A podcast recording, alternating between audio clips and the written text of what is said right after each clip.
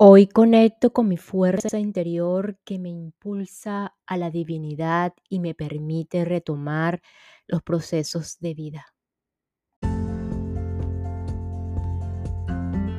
Hola, hola, quien te saluda Carla Berríos en KB en Unión Live un podcast creado a partir de un propósito vital en donde encontrarás diversas herramientas para ayudarnos juntos en este camino de sanación y así recordar el verdadero ser.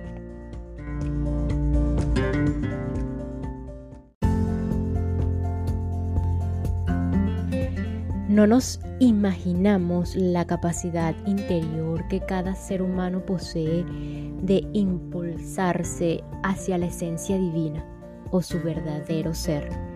La fortaleza interna va más allá de la estabilidad emocional como humanos, porque como humanos muchas veces o la mayoría del tiempo dependemos de esta estabilidad emocional para afirmar que nuestras vidas están impulsadas por la fuerza interna de ser y estar. Y es así como en cada situación, lugar, personas y cosas que estamos decidiendo a cada instante, eh, tenemos ese motor que ayuda o que nos ayuda a procesar dichas decisiones, más allá si son catalogadas como buenas o malas. Así que te invito hoy a conectar con este poder, fuerza, o por qué no también deseo de resolución, ese deseo interno de elegir de nuevo y de ver nuestras vidas desde el amor, desde nuestra mente divina. Y con esta introducción continuamos acá en La Fuerza de Creer del autor americano Wayne Dyer, ya en esta continuidad como tal del, del capítulo 4 de la abundancia, Hoy específicamente lo que es la libertad y la abundancia, eh, cómo el autor nos explica en eh, las decisiones más importantes de su vida en cuanto a la abundancia y si es posible el día de hoy eh, lo que es la abundancia y el hacer lo que uno desea.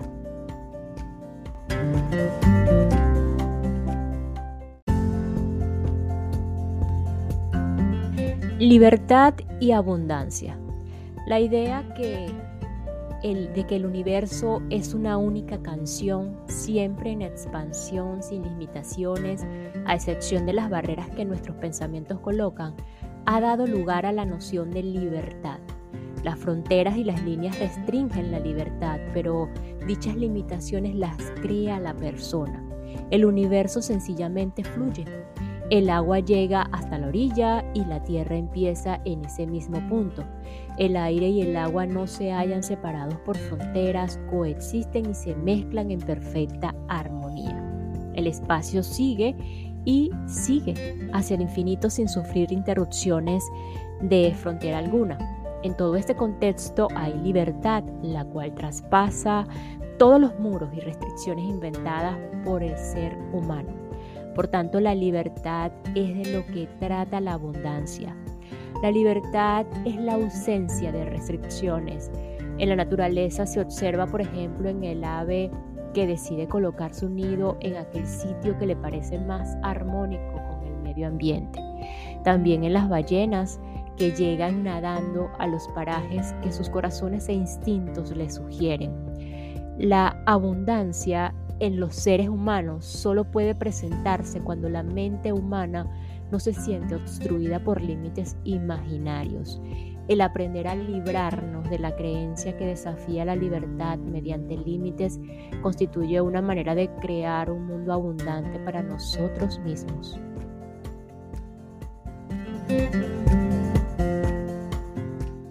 Y esta pausa es para enviar un saludo a todos los que me escuchan desde Lima, Arequipa, La Libertad, Puno, Ucayalí, Ica, Lambayeque, Piura, Junín, Cajamarca, Cusco, Loreto, Tacna y Ancash en Perú. Muchísimas gracias Perú por su apoyo, por su receptividad y por escuchar este podcast.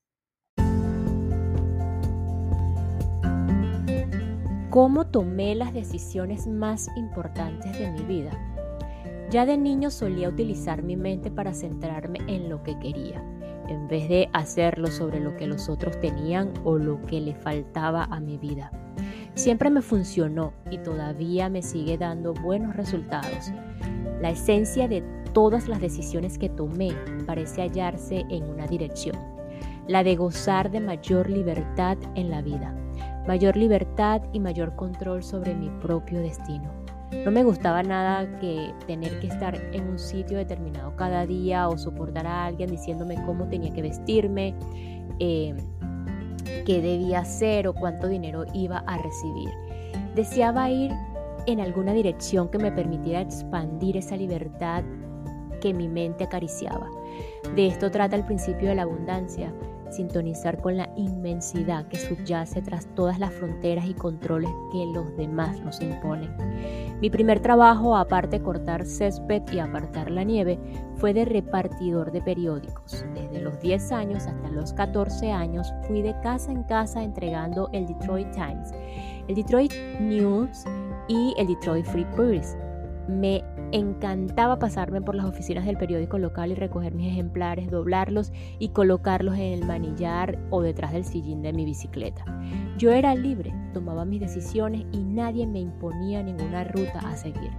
Pero en lo único que no tenía vía libre era en cobrar las suscripciones de mis clientes. Cada fin de semana me veía obligado a llamar a sus puertas para conseguir mis propósitos. Eso me llevaba mucho tiempo y tenía que hacerlo cada semana, de lo contrario no cobraba. Muchas veces la gente no estaba en su domicilio y tenía que volver varias veces hasta lograr cobrar el dinero que me debían. Me sentía atrapado por este ritual semanal al tener que reunir el importe de todas las suscripciones y separar la suma que pertenecía a la empresa y luego lo que me correspondía para poder sacarme algún dinerillo. Mi primera decisión surgió a consecuencia de mi necesidad de disponer de mayor libertad, sobre todo en el mundo de recibir mi paga semanal. Acepté un empleo en un pequeño supermercado en mi barrio al este de Detroit. Lo primero que quería saber eran las condiciones de pago. Me dijeron que cada viernes por la tarde, al finalizar la jornada, me pagarían las horas que hubiera trabajado durante la semana. Ello significó un mejor grado de libertad y todavía lo guardo en la memoria como si se tratara de un tesoro. Sentía que controlaba un poco más mi vida. Por supuesto, me habían impuesto algunas restricciones. Comenzar la jornada cuando el encargado lo ordenase, llevar delantal, trabajar el número horas que él consideraba necesario, pero por lo menos no tenía que andar de un lado a otro por la nieve confiando en que mis clientes se hallaran en casa para poder cobrarles. Trabajé en esa tienda durante mis años de instituto, me convertí en administradora auxiliar, encargándome de cerrar el local, de la caja fuerte y de las tabulaciones del dinero, haciendo de carnicero cuando era necesario y en general responsable de casi todo. Gané mucha más libertad sobre mis horas laborales y sobre lo que podía hacer, tal como lo demuestra mi ascenso de chico de los recados a cajero, a carnicero y administrador auxiliar. El fin de semana me quedaba repartiendo o repartido de la siguiente manera. 6 horas el viernes por la tarde, 12 horas el sábado y 6 horas el domingo. Ganaba bastante bien y me gustaba el trabajo, pero sabía que en ese puesto me resultaría imposible hacer una carrera. Tras graduarme en el instituto me alisté en la Marina. Era consciente de que tenía una obligación militar que cumplir y también sabía que no deseaba incorporarme a filas y llevar un arma para convertirme en un asesino en potencia. No hubiera podido hacerlo entonces y tampoco podría hacerlo ahora. Pasé las pruebas y me destinaron a las escuelas de comunicación y finalmente a la isla de, Guam, al sur del Pacífico. Cada puesto al que accedí durante los cuatro años que duró mi servicio iba encaminado hacia la consecución de una mayor libertad. Pero la primera vez que me vi obligado a intervenir en una inspección personal, experimenté una indescriptible sensación de repugnancia. al ver cómo un joven oficial me clavaba su mirada, me examinaba el afeitado, criticaba mi uniforme alegando que mis zapatos no brillaban lo suficiente, se me revolvieron las tripas.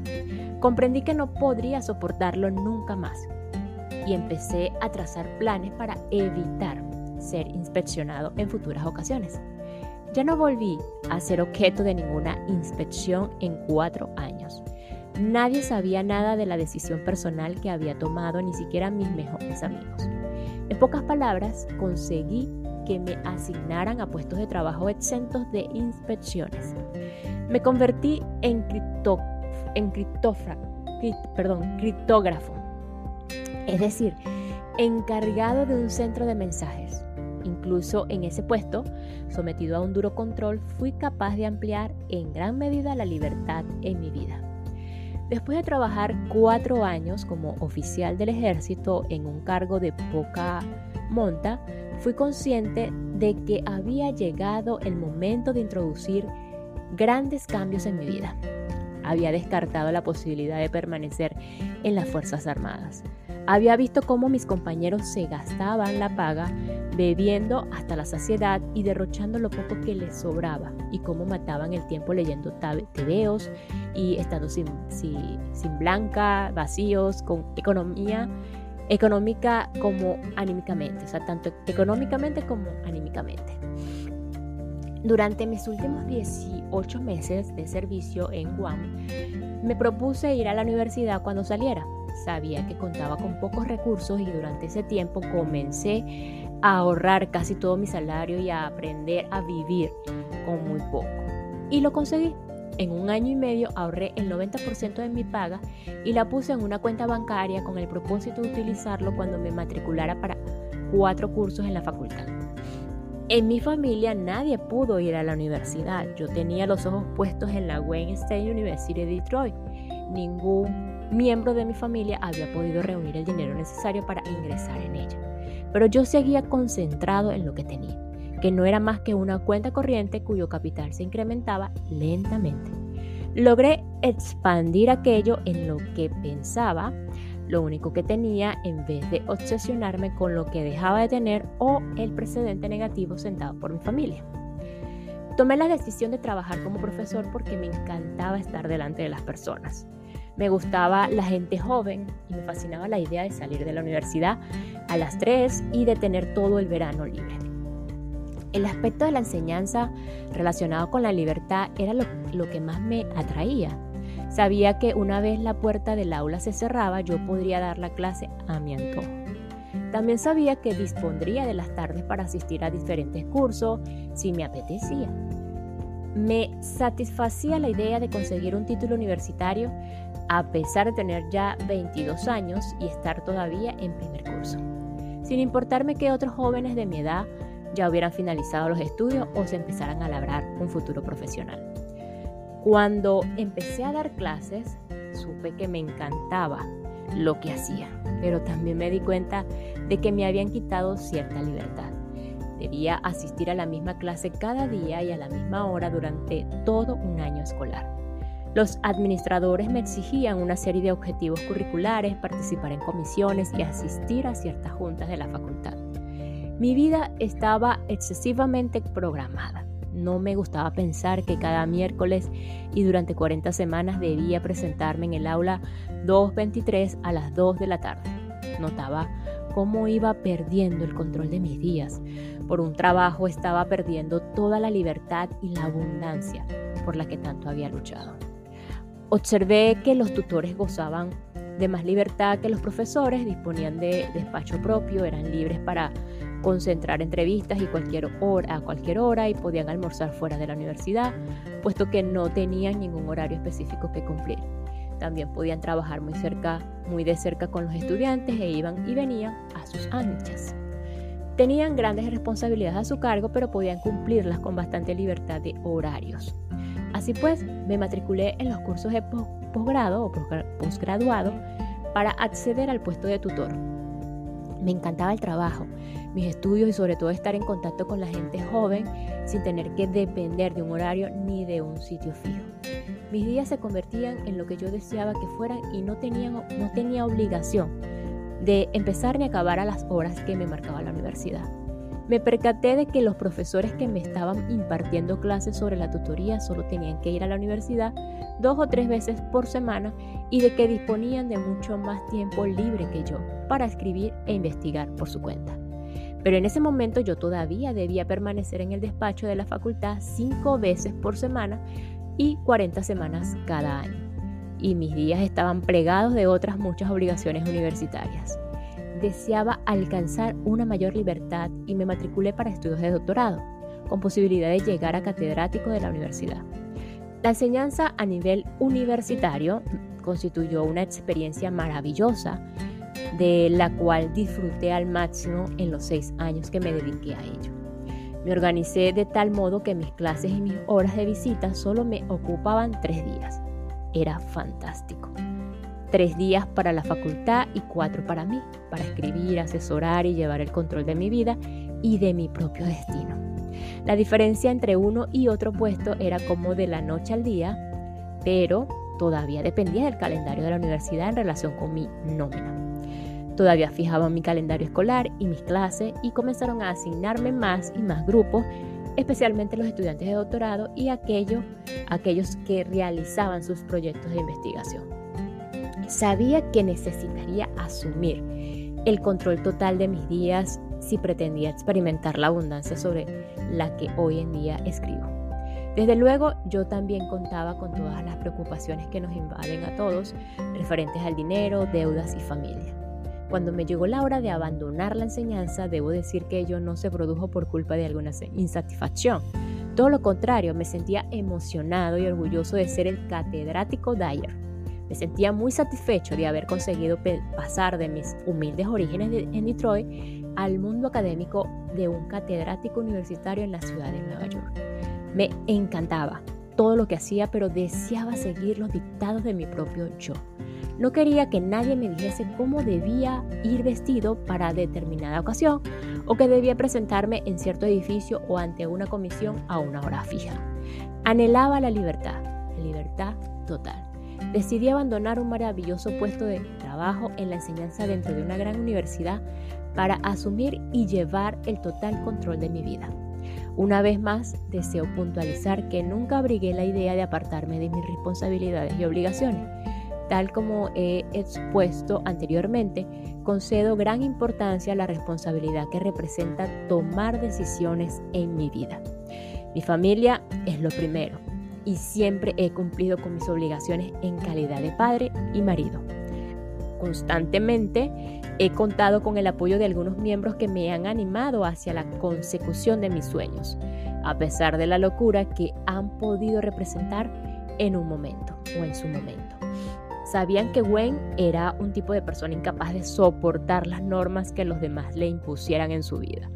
Desde luego también me, me ayudaron la necesidad de mi esposa y mis hijos de correr riesgos y de confiar en la capacidad del universo para proveer siempre que se muevan por amor hacia los demás y a ellos mismos. Nos respetamos mutuamente y este respeto tiene una importancia capital a la hora de crear una vida abundante. Si los familiares más allegados se enfrentan a nosotros, todo el mundo resulta perjudicado y en consecuencia debilitado. Cuando le animan a uno en pos de algo, todos los que nos rodean se benefician y fortalecen. En la actualidad todavía continúo tomando aquellas decisiones que redundan en un mayor control de mi destino. Ser escritor requiere una tremenda disciplina física y mental, pero yo decido cómo y cuándo escribir. Y si deseo escribir desnudo a media tarde en un miércoles, que es lo que, me, lo que precisamente ahora estoy haciendo, lo hago. Probablemente en la actualidad empleo más horas que nunca hablando, escribiendo, grabando cintas, consultando fuentes, investigando y leyendo. Pero actúo con libertad y a mis anchas. Y decir verdad, desconozco si existe gran diferencia entre un domingo y un martes. Vivo al día, haciendo lo que me gusta y constantemente centrado alrededor de lo que tengo y no de lo que me falta. Siempre he buscado la libertad porque ese era el tema central de mis pensamientos. No escapé de un cautiverio puesto que disfruté muchísimo de aquellos años en que mi horario estaba gobernado por otras personas o cosas, sino que simplemente no he dejado de concentrarme en lo que más anhelo, la libertad. Todos los pocos momentos de libertad que he gozado me colmaron de tanta felicidad y los viví tan intensamente que no he podido por menos que fijar toda mi atención en ellos. En vez de compadecerme por lo que me ha faltado y en todo esto, este ascenso, en cada paso, el dinero no fue lo que me impulsó. Nunca busqué un trabajo mejor remunerado, nunca en mi vida. Y sin embargo, lo que son las cosas, cada uno de los puestos de trabajo a los que fui ascendiendo me reportó mayores ingresos por otro lado. La paradoja dentro de la paradoja, increíble, pero cierto. Así que pasamos a la abundancia y el hacer lo que uno desea.